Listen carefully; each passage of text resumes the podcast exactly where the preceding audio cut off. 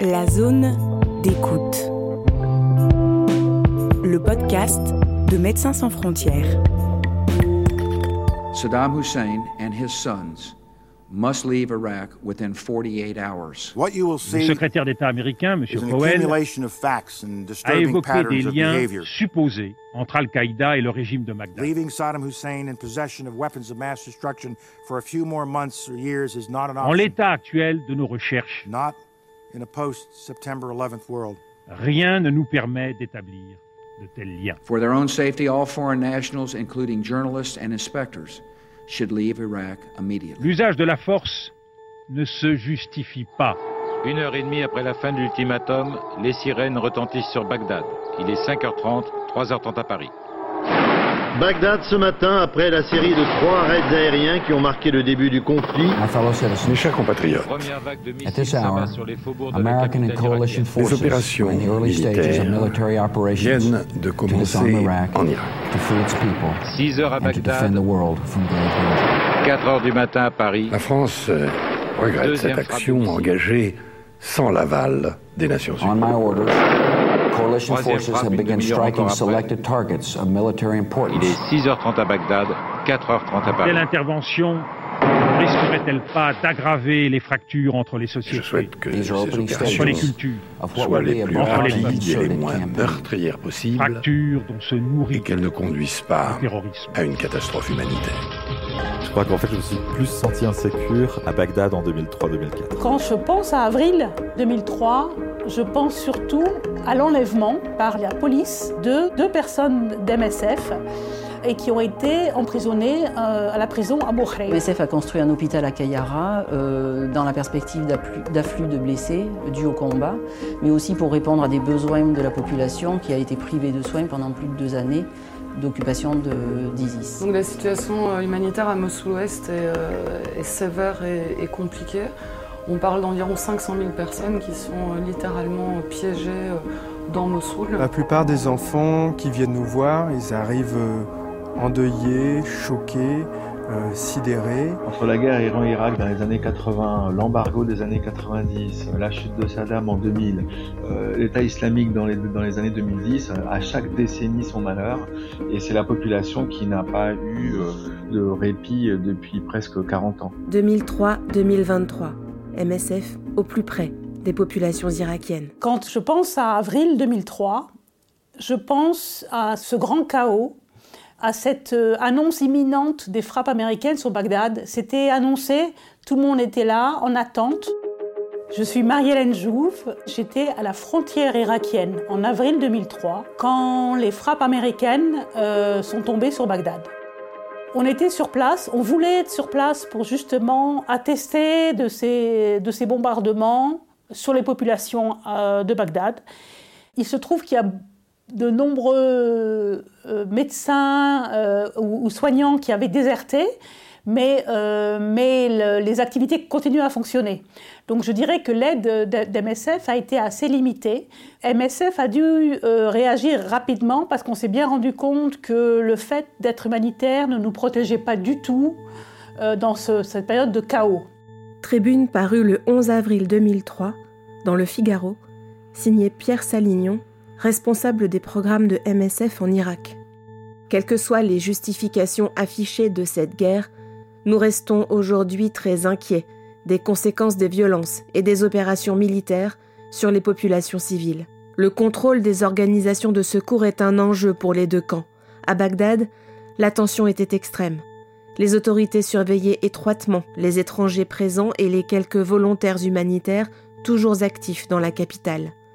De nombreux étrangers, en particulier des journalistes, ont été arrêtés et expulsés du territoire irakien par les autorités. Les humanitaires ont eux aussi été victimes de ces mesures arbitraires. Depuis le 2 avril dernier, nous sommes sans nouvelles de deux de nos volontaires retenus par des services officiels irakiens. François Callas, notre chef de mission de nationalité française, et Ibrahim Younis, notre logisticien d'origine soudanaise. Aucune explication ne nous a été donnée sur les raisons de leur arrestation. C'est toute l'absurdité de cette situation. MSF a dû suspendre ses activités à Bagdad au moment précis où les hôpitaux de la capitale sont débordés par les blessés. Dans un contexte où euh, les ambassades irakiennes en Jordanie et en Syrie n'avaient qu'une idée, c'était de prendre leurs jambes à leur cou, puisque c'était les fonctionnaires euh, du régime de Saddam Hussein. Mes demandes de, recherche de nos, de nos, deux collègues étaient vraiment des, des appels au secours qui n'avaient pas beaucoup de, réponses. Les diplomates euh, irakiens que je rencontrais me disaient mais Qu'est-ce que vous voulez que ça nous fasse que vous ayez deux personnes qui aient disparu? Nous, c'est tout un pays qui est sous les bombes américaines. D'abord la chute de Saddam Hussein, le despote reste introuvable, mais sa statue a été déboulonnée il y a un peu plus de trois heures sur la place centrale de Bagdad. Image des Irakiens en liesse, on a observé des scènes de joie ce matin dans les rues désertées par les forces du régime, même si, il faut le noter, la plupart des habitants sont restés chez eux. Nos relations avec eux, plutôt bonnes, je crois qu'ils nous aiment Quelle bien. que soit la durée de ce conflit, il sera lourd de conséquences pour l'avenir. Je ne sais pas combien de temps on va rester dans ce pays. On verra. Une pacifiste interpelle un chef de char sur sa tourelle. Foutez le camp, salaud de Yankee. T'étais où le 11 septembre lui répond le soldat. Le précédent régime était mauvais. Le suivant le sera aussi, soutient ce vieux bédouin. Nous les pauvres, nous sommes toujours perdants. Neuf jours après l'emprisonnement, ils ont été relâchés, comme tous les prisonniers de Abu Ghraib. Et on a pu enfin retrouver euh, François Callas et Ibrahim Younis sains et saufs. Du côté des forces de la coalition, la situation n'est pas beaucoup plus facile. Comme il existe des journalistes embarqués, il existe des organisations de secours embarquées. Autrement dit, des prestataires de services subordonnés à l'une des parties au conflit. Celles qui, comme MSF, veulent garder leur indépendance, risquent de se voir refuser l'accès au territoire irakien ou d'être limitées, bloquées. Pour MSF, tout le problème est de pouvoir ouvrir un espace de travail impartial et qui ne soit pas subordonné aux intérêts de l'une ou l'autre des parties en guerre. Il y avait très peu d'ONG, d'associations qui refusaient de faire partie de, de ce grand cirque, d'être finalement le, le bras humanitaire de l'intervention américaine, de la coalition. À Bagdad en 2003 et 2004, quand les Américains sont arrivés, il y avait ce qu'on considérait comme la route la plus dangereuse du monde, qui était la route entre l'aéroport et puis Bagdad.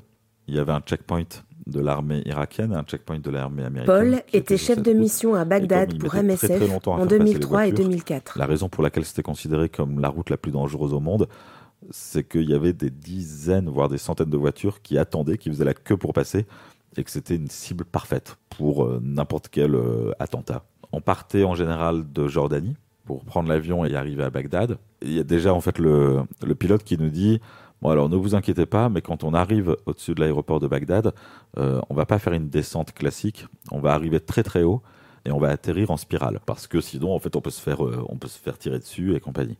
Et puis après on arrive à Bagdad en disant bon bah, c'est bon, on, voilà, on est à Bagdad. Et on se retrouve dans une situation où finalement on n'a pas trop peur en fait des kidnappings parce qu'on n'y pense plus, mais on a peur en fait des euh, ça nous est arrivé deux trois fois euh, sur les six mois où j'étais là-bas avec les GIs américains qui rentrent dans le bureau parce qu'ils voient des voitures autour d'un building en se disant mais qu'est-ce que ça peut bien être? Ils pointent en fait leur fusil sur toute l'équipe en disant qui êtes-vous? Qui êtes-vous? Qui êtes-vous? Là la peur c'est plutôt ok donc ils, ils ont tous 17 ans, ils ne savent absolument pas qui on est, ils voient que des Irakiens qui pour eux ont tous une tête de terroriste mais il peut se passer n'importe quoi à ce moment-là. Disons qu'en Irak, au moment de la guerre, au moment où les ONG sont arrivées, il y avait très peu de connaissances sur, sur, ce qu'est euh, une organisation internationale non gouvernementale, euh, sur ce que sont euh, les travailleurs de l'aide.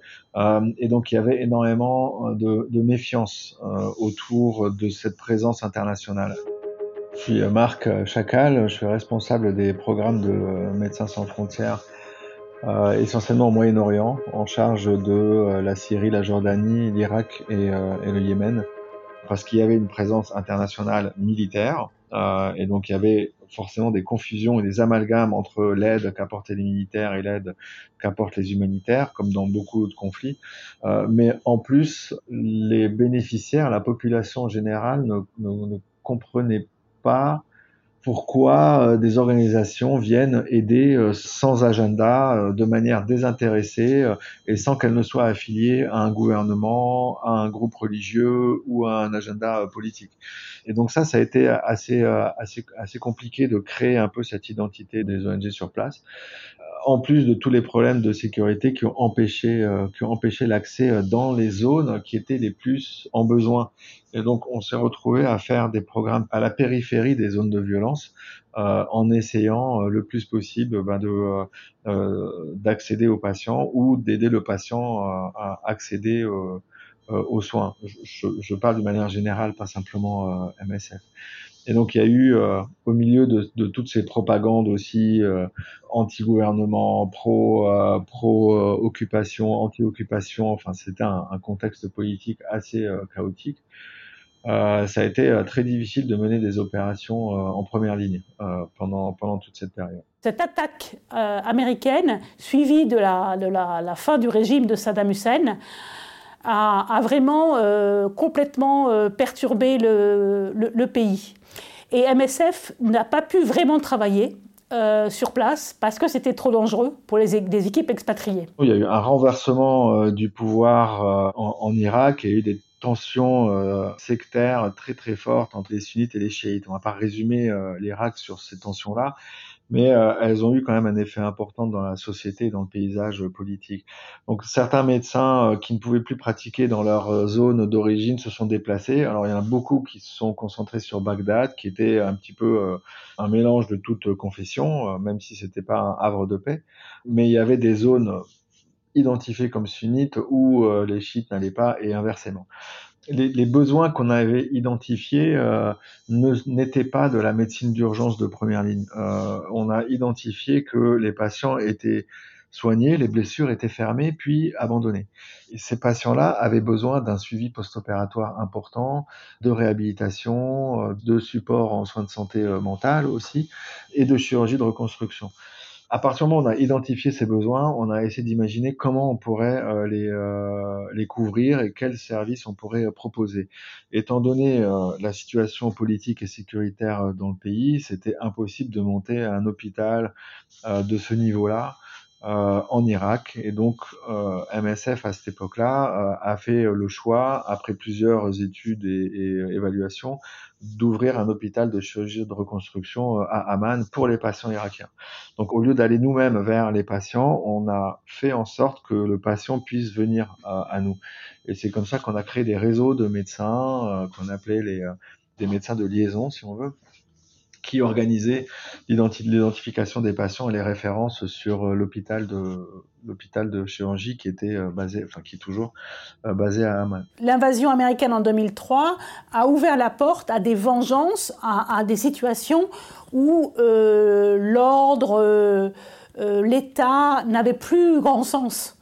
Et, et, ça, ça a été traduit par d'énormément de gens qui ont fui qui ont fui l'Irak pour se réfugier, notamment en Jordanie. Et il y a eu des pics euh, de violence assez euh, importants euh, d'une année à l'autre. Entre 2000, 2003, 2006, 2008, ça a été quand même assez important. On a eu des pics extrêmement importants en 2014, avec justement la montée en puissance de, l'État islamique sur, sur l'Irak, attentats quotidiens sur Bagdad à ce moment-là.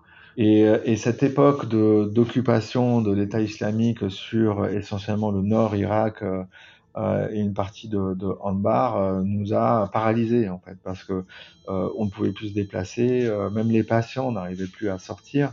et il y a eu une espèce de période un peu un peu noire où on a essayé, mais sans, sans, sans, sans succès parce qu'on était menacé surtout euh, d'accéder à des zones qui nous étaient complètement fermées euh, à ce moment-là. Je viens de la ville d'Al-Qaïm, à Ambar. Il y a des hôpitaux à Al-Qaïm. Mais après l'arrivée des militants, la ville n'a plus reçu de matériel ni d'équipements médicaux. Les routes ont toutes été coupées. L'insécurité nous a contraints à partir. Il y avait des bombardements de drones qui ciblaient les places publiques, les marchés. Des foules entières de civils étaient visées. Nous avons décidé de nous enfuir avec nos enfants. Donc l'État islamique, ce n'est pas une organisation avec qui on peut discuter. On était indésirable, menacé, et donc on a par défaut reculé et donc concentré nos programmes là où les accès étaient possibles. Au même moment, la guerre en Syrie éclatait et le contexte irakien et syrien était très lié à ce moment-là.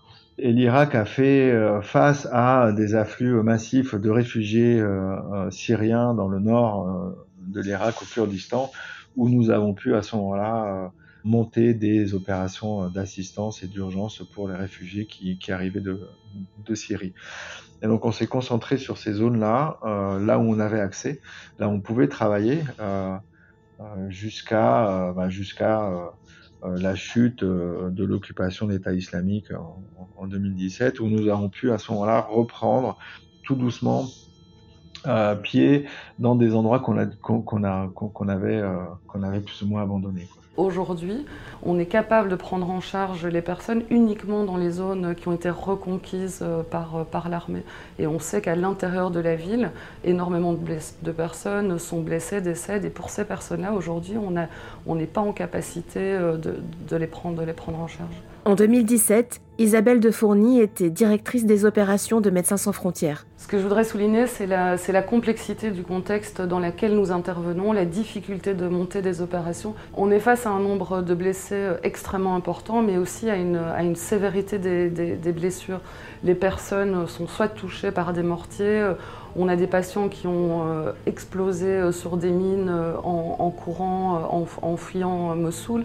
Et ça, ça veut dire une prise en charge chirurgicale en urgence pour stabiliser, pour stabiliser ces, personnes. Quand tu sais qu'il y a des frappes aériennes quotidiennes, quand tu sais qu'il y a des mortiers qui tombent de deux côtés, quand tu sais qu'il y a des snipers qui sont en train de cibler des gens qui veulent fuir, hein, c'est des petites maisons euh, vraiment très très étroites avec une population qui est bloquée. Qui Anna Zolkiewska était responsable du projet pour MSF en Irak en 2017. Deux, trois ambulances à la fois avec une, 10 personnes dans une ambulance et ils te sortent juste comme ça. Et tu n'as pas la capacité de prendre toutes les personnes euh, blessées en charge. Au lendemain de la chute de l'État islamique, notamment euh, à Mossoul, c'est évident qu'on a retrouvé euh, des situations euh, assez euh, assez dramatiques dans les endroits qui ont été libérés de leur présence. Donc les camps de réfugiés étaient quasiment, les camps de déplacés étaient étaient quasiment à l'abandon, une population qui était indésirable partout dans le pays, des services de, de, santé, des hôpitaux qui n'arrivaient pas à tourner sans aide extérieure, les approvisionnements extérieurs euh, de médicaments, euh, la formation euh, des médecins, ça a quand même duré plusieurs années. Hein, donc, donc en quelques années, on a largement le temps de voir un système s'effondrer.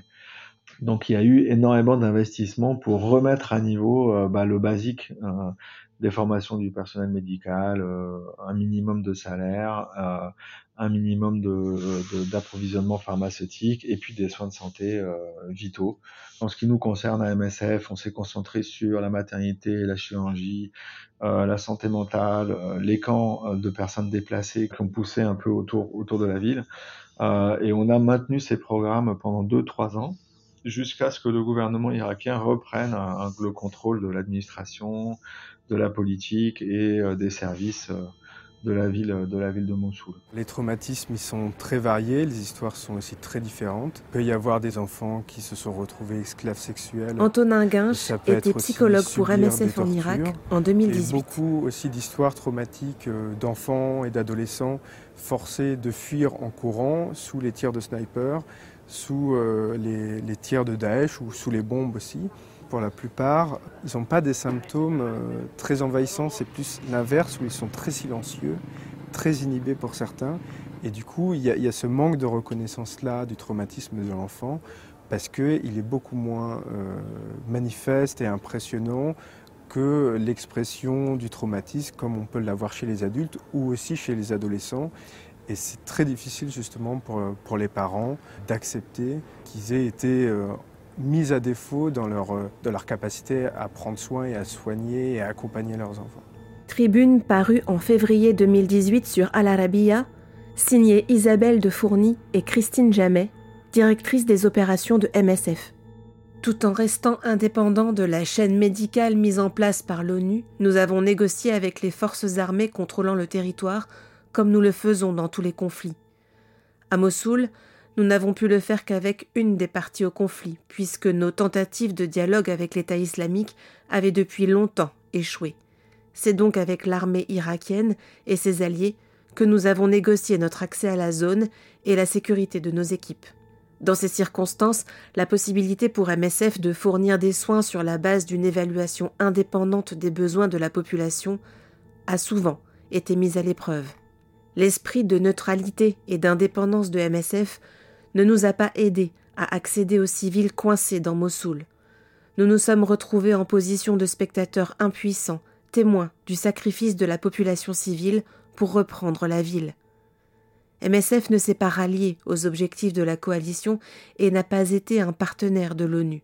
Pour autant, en soignant les civils qui parvenaient à s'enfuir, nous avons été une composante de fait du mécanisme de damage control voulu par la coalition. C'est le goût amer que nous laisse la bataille de Mossoul. Il y a quand même une énorme inquiétude euh, en tout cas de ce que moi j'ai senti ces dernières années euh, autour des perspectives futures que propose que propose le pays à ses à ses habitants. beaucoup de médecins veulent faire des spécialisations à l'étranger. beaucoup d'infirmiers ou de paramédicaux qui travaillent dans la fonction publique essayent de prendre des mises à disposition pour travailler dans le privé. Euh, beaucoup de patients, en tout cas les jeunes, euh, sont sans emploi. Donc, je pense que euh, la, situation reste extrêmement inquiétante au niveau social et politique. Il reste quand même des tensions politiques qui sont à chaque fois mises sur le côté, oubliées. Et donc, il faut faire attention que plus on met la poussière sous le tapis, plus à un moment donné, ça, ça, ça déborde. et donc, il reste encore quand même un certain niveau euh, de problèmes et de tensions qui ne sont pas réglés, euh, mais qui n'offrent pas beaucoup de perspectives euh, à la, à la population. C'est un pays qui, retrouve une certaine normalité avec l'ouverture de musées, de la disparition de checkpoints à Bagdad. Mais ça reste quand même un, pays où on sent que euh, cette normalité est très fragile. On a vu en 2019 des mouvements sociaux euh, assez importants euh, qui se sont formés et des manifestations euh, ont mobilisé beaucoup de monde dans les rues, dans les rues de Bagdad. Elles ont été réprimées avec beaucoup de violence par, par le gouvernement, mais, mais, mais ces, ces, ces mouvements-là restent encore quelque part enfouis dans la société, dans la société irakienne on, a longtemps mis euh, sur le dos de la communauté internationale les problèmes de l'Irak, euh, l'invasion, l'embargo, l'invasion américaine, euh, etc. Aujourd'hui, la population sent bien que ils ont un gouvernement politique qui doit prendre ses responsabilités. Ces mouvements en 2019 ont réclamé du pouvoir d'achat, l'accès à l'emploi, la baisse du chômage, les services publics égaux, etc. Aujourd'hui, l'Irak n'est plus considéré comme un pays en crise, ce n'est plus considéré comme une, crise humanitaire, ce n'est plus un pays prioritaire pour l'aide internationale, euh, et pourtant, euh, il reste encore beaucoup de choses euh, à faire. Donc c'est un pays qui a encore besoin d'être observé et pas complètement abandonné parce qu'on n'est pas à l'abri bah, ni de nouveaux mouvements euh, sociaux, euh, ni d'une crise économique, et au pire d'une résurgence d'un certain niveau de violence, qu'elle soit sectaire ou pas. Mais je pense que les perspectives socio-économiques restent inquiétantes et qui peuvent bouleverser l'équilibre du pays. C'était 2003-2023, MSF au plus près des populations irakiennes avec Marie-Hélène Jouve, chef de mission en 2003 en Jordanie et en 2023 en Irak, Marc Chacal, responsable des programmes de MSF au Moyen-Orient, et les voix de celles et ceux qui ont travaillé sur place au cours de ces 20 dernières années, extraits des archives de l'organisation.